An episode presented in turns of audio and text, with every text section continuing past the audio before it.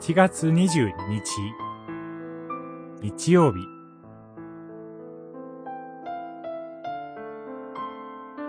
私についてきなさい。マタイによる福音書。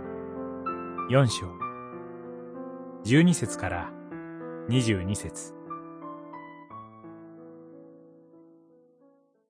イエスは私についてきなさい。人間を取る漁師にしよう、と言われた。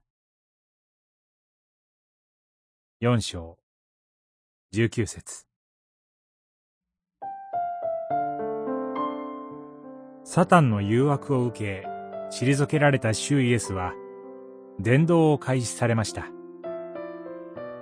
その手始めとして、弟子たちを召して、教会を召集されます。主イエスは、弟子となる人々の生活の場まで来て、御声をかけました。私についてきなさい。直訳では、私の後ろからついてきなさい。です。すなわち弟子とは、主イエスを自分の前に見ながら、港について生きる者のことです。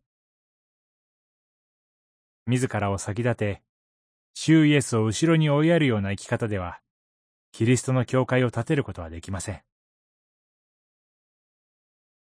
家族や隣人との関係においてもそうです。自分を捨て、まず主イエスの御言葉へ服従することなしに、救いの広がりもありません。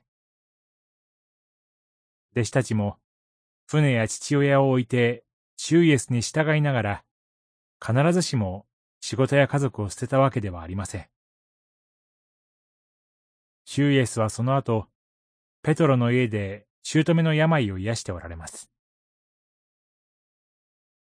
地上の歩みの中で、シューイエスの後についていく歩みは、むしろ、その信仰のゆえに、サタンの試みを受ける歩みです。